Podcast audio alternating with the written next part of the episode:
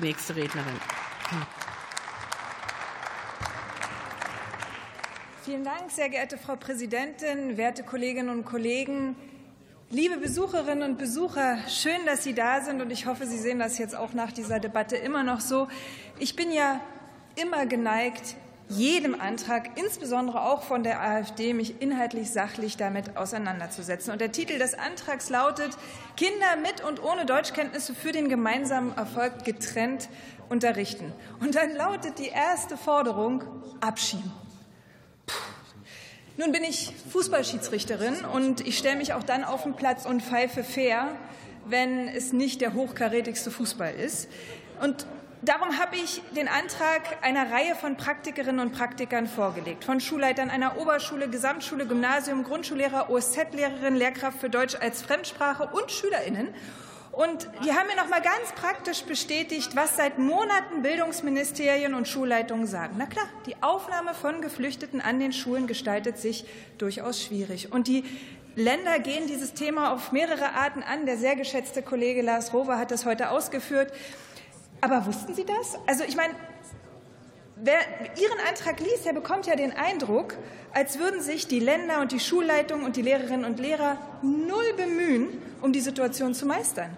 Und wussten Sie, dass es eine Schulpflicht gibt und ein Recht auf Bildung? Also Ihr Antrag weiß das jedenfalls nicht. Alle krempeln die Ärmel hoch und trotzdem ist es nicht einfach, klar. Und es ist kein Geheimnis. Wir haben seit Jahren eine Bildungskrise.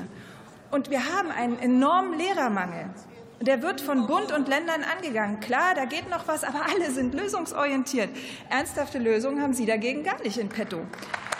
Sie reiten nur ständig drauf rum. Zuletzt Sie, Frau Höß. Sie haben in der Befragung der Bundesregierung über QuereinsteigerInnen gesprochen. Und Sie nannten deren Unterricht. Und das ist heftig qualitativ minderwertigen Unterricht durch jeden, der in die Schulen reingezerrt wird. Wie abschätzig kann man eigentlich über Menschen reden? Menschen, die im Übrigen oft großartige Kolleginnen und Kollegen sind, deren Aufwand, um diesen Beruf zu ergreifen, enorm ist und die nicht selten in diesem Weg auch ihre Berufung gefunden haben. Lehrerinnen und Lehrer sind die wichtigsten Lernbegleiterinnen und Begleiter unserer Kinder. Und wir werden es ihnen nicht durchgehen lassen, dass sie diese Menschen beleidigen. Den Mangel, den sprechen Sie an. Darin sind Sie gut. Aber der bestünde auch mit Ihrem Antrag weiterhin. Ihre Lösung, lasst uns doch einfach das Problem auslagern, Kinder, die nicht Deutsch sprechen, raus. Tja, und dann? Äh, Mensch, als Abgeordnete muss man sich doch auch mal die Mühe machen und lesen, was die Expertinnen und Experten schreiben.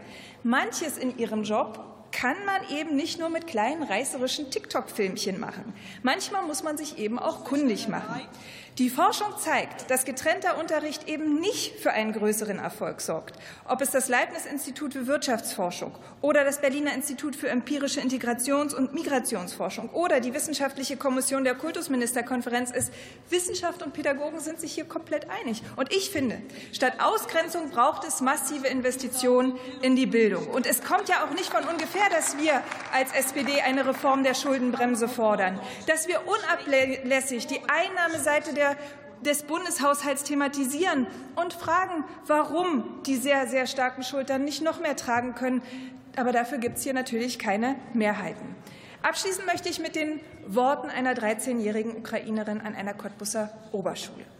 Sie sagt, zu Beginn des Schuljahres war es für uns schwierig, mit unseren deutschen Mitschülern und Lehrern Deutsch zu sprechen, und wir haben einen Übersetzer benutzt, um mit ihnen zu kommunizieren. Aber jetzt können wir uns ohne Übersetzer sehr gut verständigen. Wir verstehen Sie und Sie verstehen uns sehr gut. Und ich glaube, das liegt daran, dass wir jeden Tag reden und immer mehr Deutsch lernen.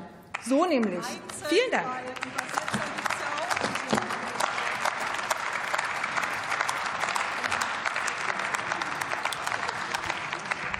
Unionsfraktion ist die nächste Rednerin Dr. Ingeborg Kressle. Frau Präsidentin!